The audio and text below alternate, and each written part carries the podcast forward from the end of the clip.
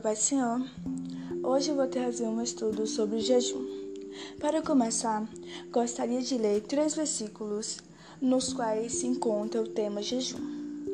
Em Mateus capítulo 6, versículo 16 a 18 fala: E quando jejuardes, não vos mostreis contristados como os hipócritas, porque desfiguram os seus rostos, para que aos homens pareça que jejuem. Em verdade vos digo que já receberam o seu galardão.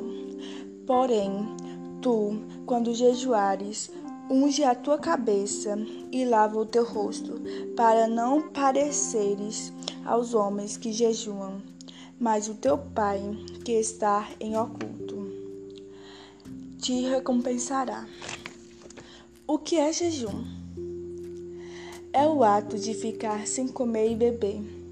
O jejum é aquele em que deixa de comer por motivos relacionados à fé. No Novo Testamento, Jesus recomenda jejuar para expulsar demônios. Não há regras fixadas na Bíblia sobre quando jejuar ou qual tipo de jejum praticar. Quais são os, os tipos de jejum? Temos três tipos de jejum, que são jejum normal. É, o jejum normal é a pessoa que jejum, jejua, não come nada, apenas bebe água. O jejum parcial, durante esse jejum, a pessoa faz apenas uma refeição por dia. Jejum de doces é o jejum feito por por pessoas que não podem ficar sem ingerir alimentos, por isso ficam sem comer doce, ficam sem comer doce novamente, né? Abrindo mão de algo que gostam muito.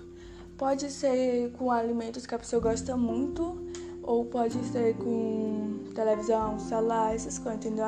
A coisa que a pessoa gosta muito, que a pessoa perde muito tempo fazendo aquilo. E nós podemos jejuar, né? E ficar um tempo sem mexer naquilo ou sem assistir aquilo. É, qual a diferença entre consagração e o jejum? Porque muitas pessoas pensam que consagração e jejum é a mesma coisa, só que não. Na verdade, são práticas diferentes porque na consagração você não precisa se obter do alimento físico. A consagração consiste em dedicar tempo orando, meditando, cantando louvores e adorando a Deus. A diferença entre jejum e a consagração está na questão do alimento e também dos objetivos. E esse foi o meu estudo sobre jejum. Amém.